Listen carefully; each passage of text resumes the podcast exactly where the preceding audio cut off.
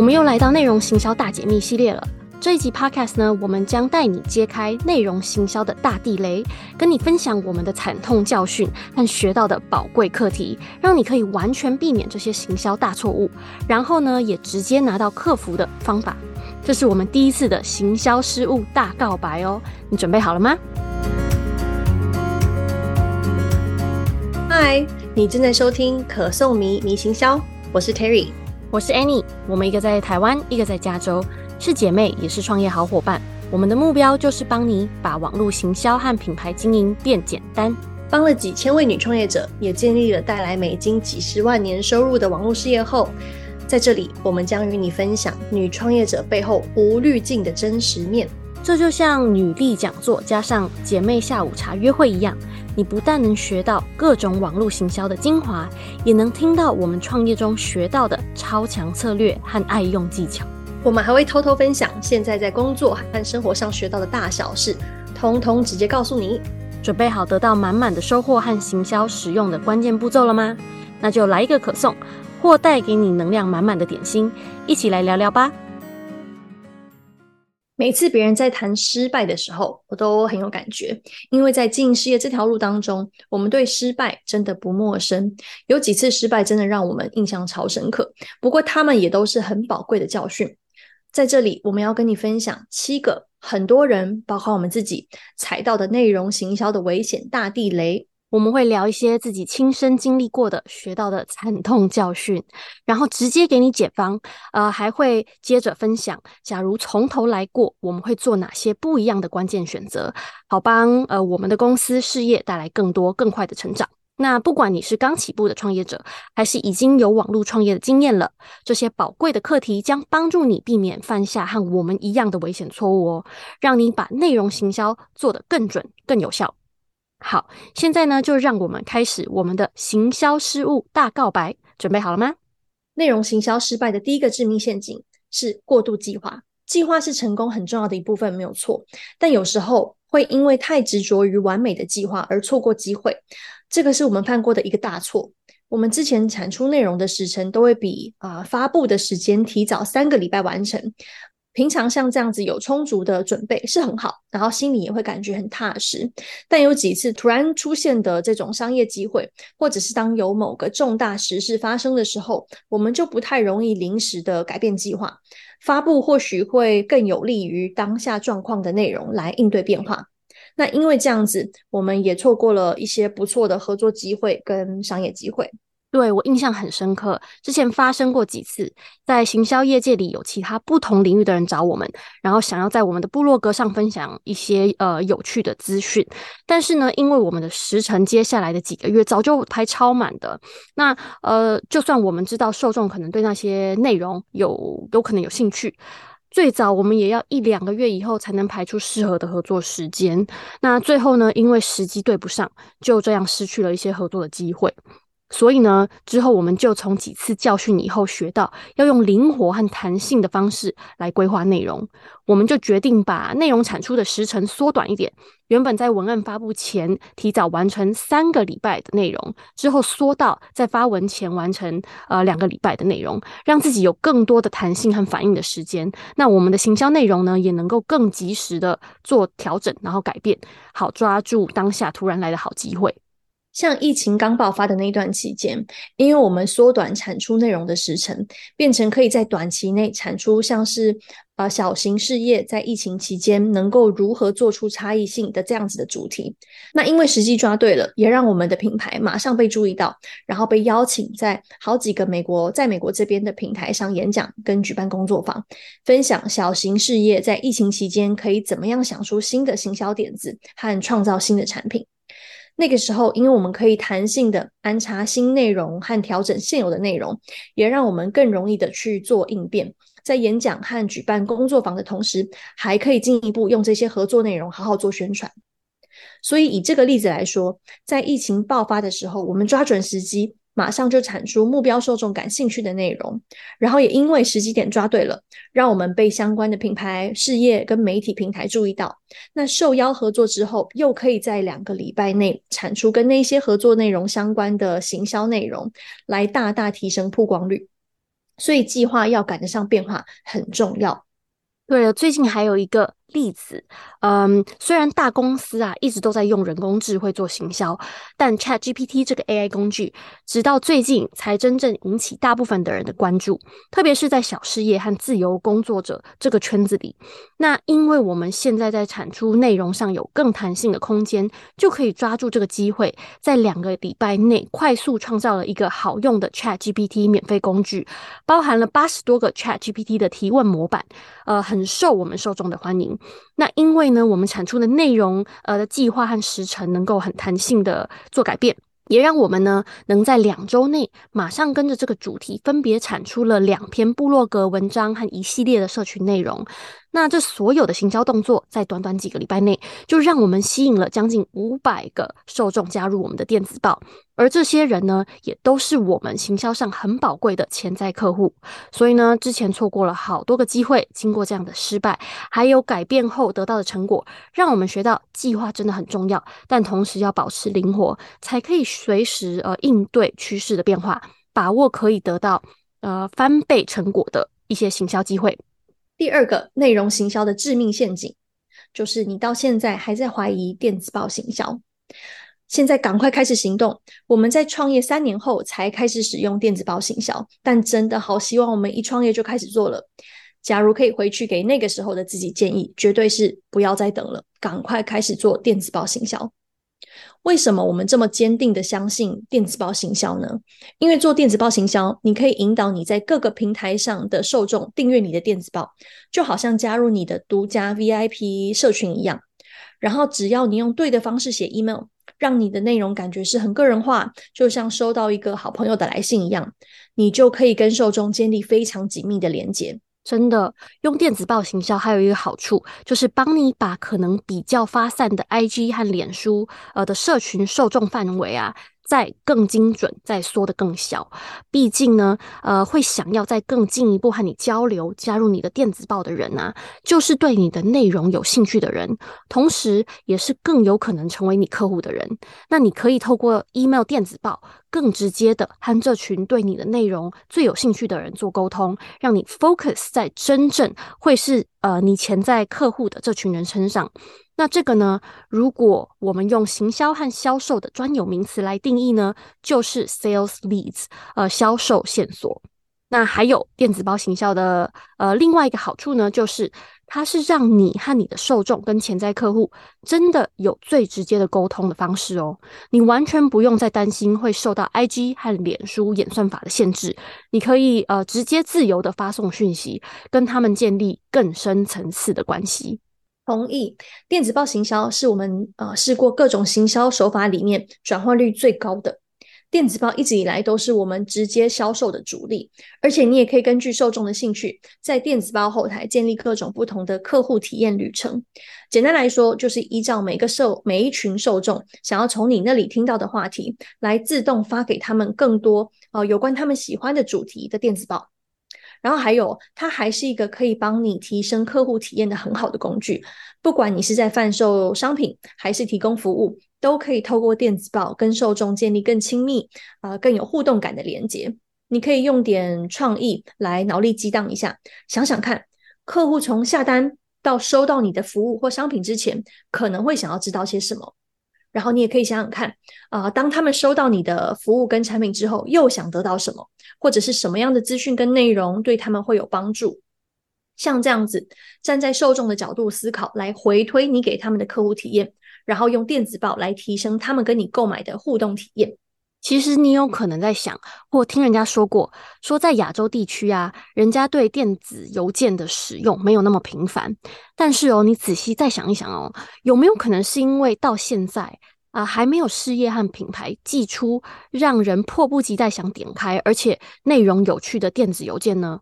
而且根据我们自己的经验和后台的数据资料啊，我们在亚洲地区的中文读者比英文读者更爱阅读我们的电子报，诶。这表示呢，就算在很多人以为行不通的市场啊，电子报行销真的还是非常有效的行销技巧哦。那在这里我也要提一下，如果你真的认为你的受众根本不使用电子邮件，没关系，毕竟还是要考虑到目标受众的使用习惯嘛。那你可以考虑用像是简讯、Line@ 或 WhatsApp 这些工具来做行销，那他们的效果呢，对你可能也不错。简讯行销呢，和电子报行销共同的好处，同时也是 IG 和脸书这种嗯社群平台没有的好处。就是简讯跟电子报，呃，让你可以直接发送讯息，触及受众，然后你完全不用看演算法的脸色，你的触及成效呢，也不会受到演算法的影响哦。反正如果你的受众大致来说有在使用电子邮件，就不要再怀疑电子报行销力的力量了，赶快试试看，让他们帮你和你的受众建立更紧密的互动和连接，帮你提高转换率和业绩。那如果呢，你很好奇，想知道我们的电子报都是怎么写的，呃，怎么有效提供受众喜欢的行销内容？去 Show Note 点开链接，直接加入我们的电子报，自己看吧。好，那第三个内容行销的致命陷阱，就是一直花时间产出内容，但是没有行销漏洞。当谈到网络行销的时候，大部分的创业者都会急着栽进去就开始产出内容，同时一边还在继续摸索，试着找出如何产出更多内容的方法。但是如果没有一个有效的行销漏斗，你就没有一个呃可以重复使用的办法，把在阅读或者是收看你的社群内容的人转换成 followers，呃，追踪你账号的这些粉丝，然后也没有办法把这些社群的受众转换成跟你购买的客人。那没有行销漏斗，你也不知道你使用的各种社群平台到底可以怎么样并在一起运作，而是分别用不同的方式在不同的平台上努力试着让自己曝光。那这样做其实真的非常没有效率。你可能花了三倍的努力分头经营三个平台，但是因为没有让三个平台一起有效的运作，合体起来来给你的事业带来最多的成长，你的精力跟时间都分散了，也很难达到你想要的成果。那这也是为什么很多人产出一堆行销内容，但是没有办法成功的把受众变成客人，然后还要变成订单。所以呢，在浪费时间产出内容之前，一定要先弄清楚你的行销漏斗啊，也就是你使用不同平台的整体的策略，仔细规划你怎么引导在你的每个平台上看你贴文的陌生人，怎么样把他们变成你的客户。嗯，我个人对于行销漏斗这个主题真的很 passionate，还蛮疯的。可能是因为结合了行销的心理学吧，我觉得很妙。行销漏斗呢，有点像是邀请人家来你家参加一个你规划很棒的 party 一样。那你需要想出一个策略，想办法让人家知道你即将举办的这个 party，然后让他们想要来参加，然后再把他们真的邀请来参加这个 party，对吧？好，那继续用办 party 的比喻来说，社群媒体就像是呃你在使用不同种的方式，让更多人看到你的 party 的邀请函，在 IG 或脸书这些社群媒体上追踪你的人呢，以后可能就会听到更多有关这个 party 的资讯。那有效的话呢，会吸引一些呃来你家附近徘徊的人，他们可能会开始有点兴趣，然后远远观望，但不太确定到底要不要进来哦。那这个时候呢，你就需要想办法把这些观望的人吸引到你家门口，然后再来很温暖的把这些受众邀请来进来你家，好让他们好好 enjoy 呃这一个你为他们规划的超棒的 party。行销漏斗呢，就像是你设立的这整个邀请人家来你的 party 的流程的策略，大方向的整合你的各个平台和行销的手法的运作方式。让你能够有效的引导目标受众，一步一步的从不知道你的嗯陌生人，把他们变成忠实的客户。所以呢，在你直接开始下手创造社群内容以前啊，要先花点时间思考，好好规划一个完整的行销漏斗的策略，这样可以为你之后执行的所有行销动作带来更棒的效果，也才可以好好的发挥你的行销内容的效果。而且也会让你避免掉进去盲目产出内容的这个大陷阱，呃，让你能够避免浪费时间产出一堆没有用的内容。那我们在第一集，呃，这个系列的第一集的 Podcast 有更深入的讨论内容行销漏斗的这个主题。如果你还没听的话，记得去两集以前的 Podcast 学习如何打造超强的内容行销漏斗，帮你征服目标受众的心。好，再来第四个内容行销的致命陷阱，就是不问受众就直接产出内容。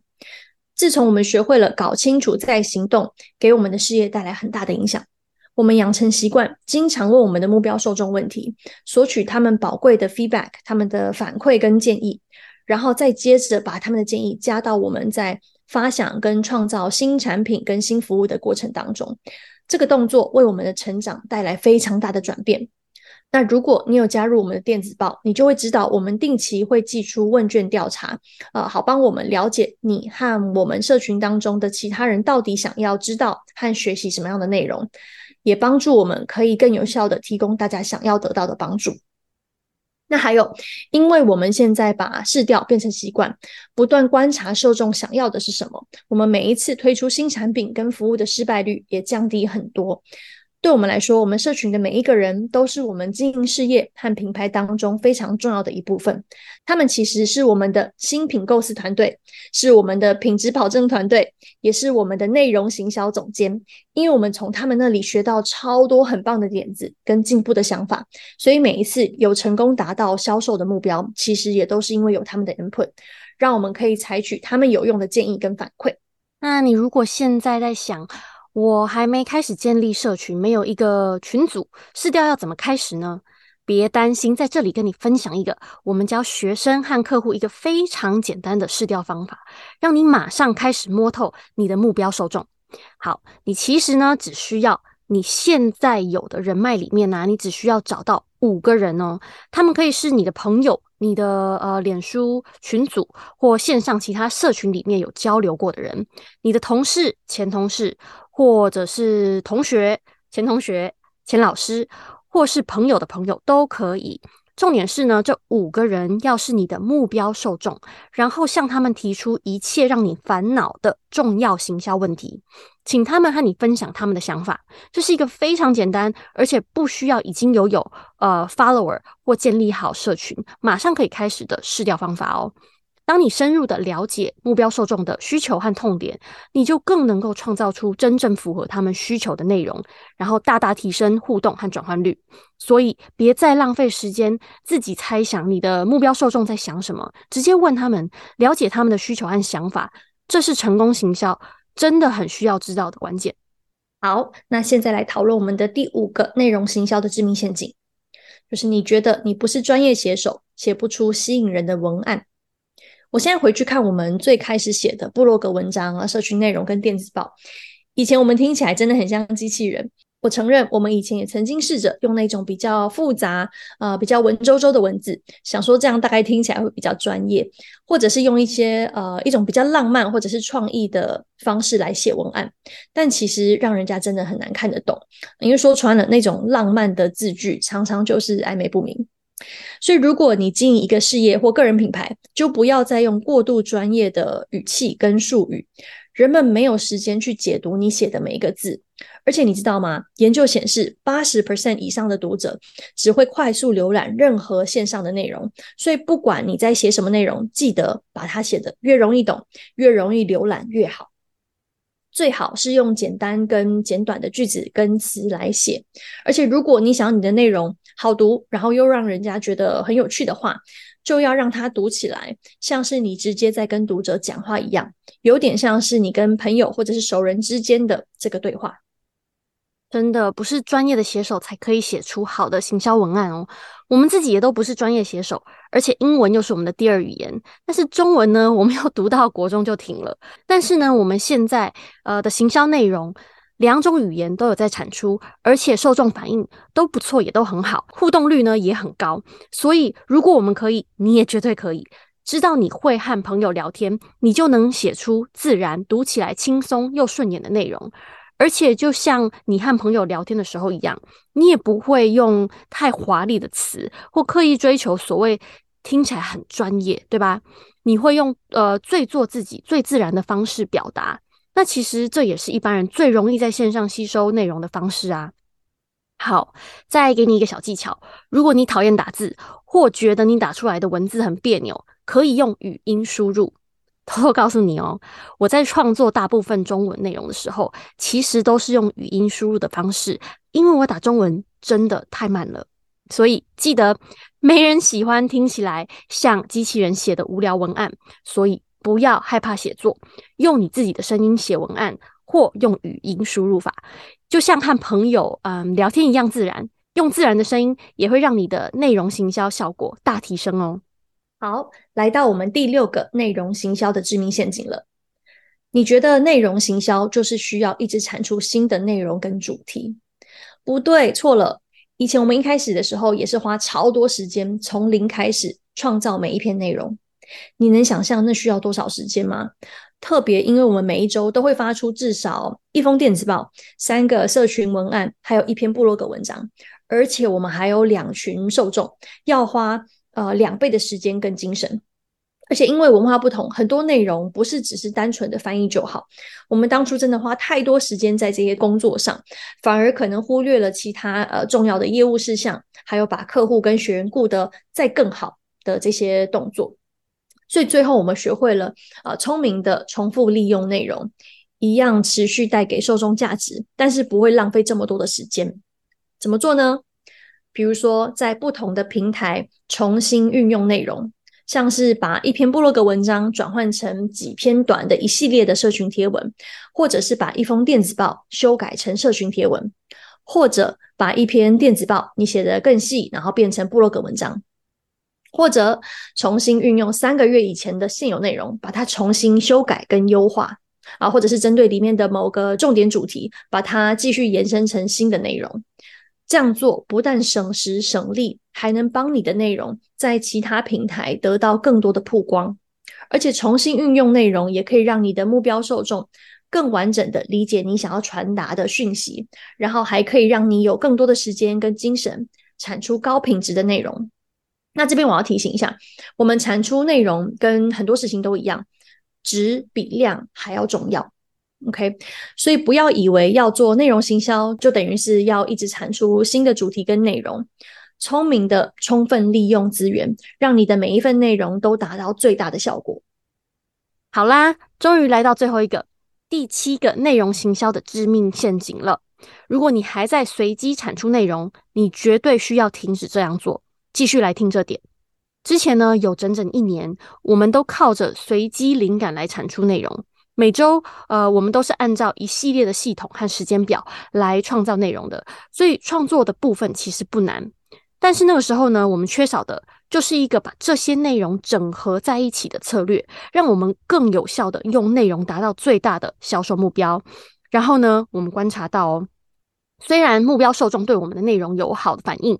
但当我们宣布销售产品和呃服务的时候啊，他们并没有很。呃，热情的想要采取行动来购买，最后我们发现，这是因为我们没有花足够的时间来教育，呃，或让他们熟悉我们即将要推销的产品和服务。这是一个很多就连已经在做内容行销和经营品牌的人都不知道的重点哦。坦白说，如果你想要发展事业和品牌，而你产出的内容并没有为你带来成长和客人，那有什么意义？对吧？这也是我们教给一对一客户和学员的一个行销重点。身为创业者啊，如果你想要成长，就不能光靠灵感来随机产出内容，你必须有策略的计划，呃，内容主题，然后用它们来增进你每一季的九十天大目标，让你每个礼拜距离这个目标再近一点，对吧？说的真是太好了。那到底该怎么做呢？啊、呃，我们假设我是卖居家饰品好了，然后我未来的九十天大目标是推广我全新系列的抱枕。那在推出抱枕的前几周，我应该要跟受众分享能够让他们更熟悉我的新产品的内容，比如说帮他们了解不同类型的抱枕为什么某一种类型比较好。那抱枕在呃生活品质上能够带来什么样的正面的影响啊、还有呃购买抱枕的时候应该要注意些什么东西？还有呃任何其他会让受众之后会想要购买你的商品的内容主题。所以，与其随机发想内容主题，你要依照你这一季的行销跟销售的大目标来定定行销内容的主题，然后你执行的所有行销动作都要导向这个目标，以它为 focus。这样，你的内容会更有针对性和更有说服力，让受众在阅读你的内容之后，能更了解和感受你即将推出的产品或服务所能够带给他们的价值。产品上线以后，就会轻易的，然后很容易就会对你 say yes，直接下单购买。好啦，希望你听了这集的 podcast 以后，可以从我们亲身经历的失败和错误中，呃，学到内容行销中的七大地雷，也学会呢怎么聪明的避开他们或改正这些大错误，帮你用更有效的方式，好好运用内容行销来发展你的品牌和事业。那在行销和创业的路上，我们都可能犯下错误，但关键呢就在于从错误和失败中继续学习和成长。好，我们一起加油吧！好，那如果你想要获得这集的完整资讯，记得去我们的 show note，点开这一集 podcast 的网页，索取我们刚刚提到的所有超好用的资源。还有，不要忘了你的隐藏版礼物——十二招找出吸引粉丝的文案主题。这是我们特别为在收听内容行销大解密这个系列的听众设计的。索取这份礼物的方法很简单，如果你喜欢可颂迷迷行销，请帮我们在你收听的平台留言评分。然后去 IG 私讯给我们你的留言的截图，我们就会把完整十二招找出吸引粉丝的文案主题直接寄给你。好了，内容行销大解密系列就到这集，下个系列呢是创业幕后大小事，工作、心态、生活，你问我们答。如果你想把自己爱做的事变成一个很棒的事业，或想自己当老板，拿回自己的时间和生活的掌控权，你会很爱这个系列哦，因为我们将无滤镜的讨论很多人很好奇的话题，像说要怎么拿捏追求梦想的浪漫和生活中的现实，还有创业以后对友谊和人的关系的影响。我们也会讨论要创业，呃，或在工作上一定要外向的人比较吃香吗？还有哦。我个人呢也会分享自己当初想拼事业又想生小孩的纠结。我们也相信，呃，在这里呢会有很多比较复杂、交错工作加心态加生活的话题，会带给你一些不同的新想法哦。我们下期见喽，拜拜！谢谢你收听可颂迷迷行销。如果你喜欢今天的节目，记得去 IG Olia and Fig 看看，有更多 bonus 小技巧等着你。还有，如果你能花几秒钟到 Apple Podcast 或你正在收听的平台给我们留言评分，让我们知道这些内容对你有帮助，这对我们来说超重要，也能给我们更多正能量，继续创造更棒的内容给你。另外，别忘了分享这集给你的好姐妹，记得按下追踪或订阅，别错过下集满满的养分。想看更多的内容话，上我们的网站，连结在 Show Note。索取今天节目的全部内容和资源，继续朝着你的大目标前进吧！下次见喽。